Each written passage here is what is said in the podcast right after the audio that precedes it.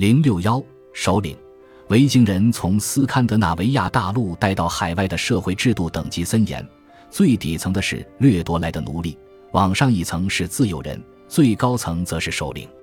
一直到维京扩张时期，斯堪的纳维亚才开始出现大一统的王国。海外的维京殖民者最终还是要向挪威国王和后来出现的丹麦国王低头。冰岛和格陵兰始终没有自立门户，但大权牢牢掌握在殖民地首领的手中。在海外，只有首领才拥有自己的船只和各种牲畜，其中包括昂贵且难饲养的牛和低贱的绵羊与山羊。首领们的手下和支持者包括奴隶、自由劳工、佃农和独立自由的农民。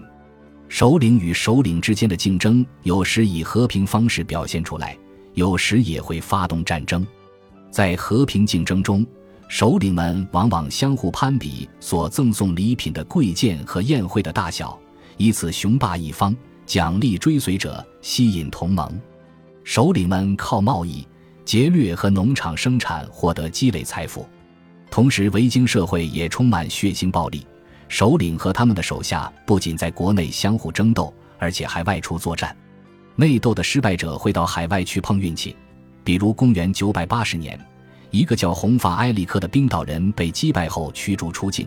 他带领手下前往格陵兰探险，并在最肥沃的农场定居下来。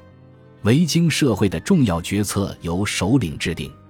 他们为了提升自身名望，不择手段，不惜与当前社会或下一代的利益相冲突。